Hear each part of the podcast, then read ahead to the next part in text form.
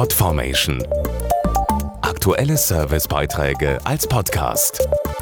Regelmäßige Infos aus den Bereichen Service und Tipps. Am 10. Juni geht sie endlich los. Die Fußball-EM in Frankreich lässt viele Herzen höher schlagen. Nicht nur die von eingefleischten Fußballfans.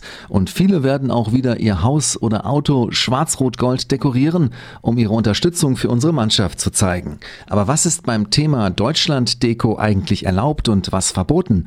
Bei uns gibt's die Tipps vom Rechtsanwalt. Das Schwarz-Rot-Gold am Balkon gehört für viele Fußballfans bei der EM einfach dazu.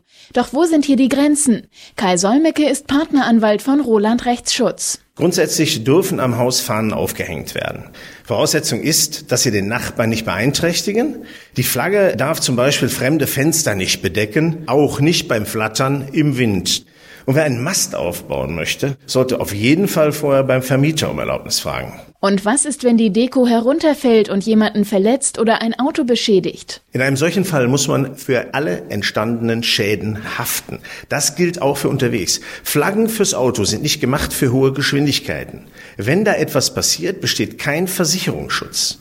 Also nehmen Sie die Deko von der Fahrt auf der Autobahn lieber ab. Wenn eine Flagge in die Windschutzscheibe des Hintermanns kracht, kann das böse enden. Stichwort Autokorso durch die Stadt. Was ist hier erlaubt? Eigentlich darf man gar nichts nach der Straßenverkehrsordnung. Ohne Gurt aus dem Fenster lehnen, auf der Motorhaube sitzen oder aus dem fahrenden Auto heraus Fahnen schwenken, alles verboten. Auch grundloses Hupen ist eigentlich eine Ordnungswidrigkeit.